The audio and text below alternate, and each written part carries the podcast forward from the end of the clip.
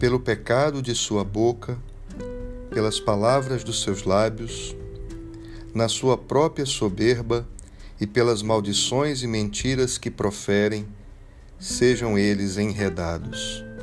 Salmo 59, 12.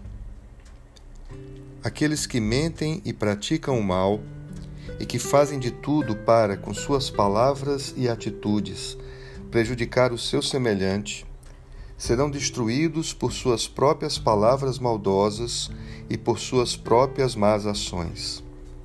O pecado produz a destruição e o castigo do próprio pecador, e a maldade do homem mau é a sua ruína. Que aqueles que amam a Deus continuem firmes falando a verdade, praticando a justiça, exercendo o amor para com seu próximo, buscando a paz e a misericórdia.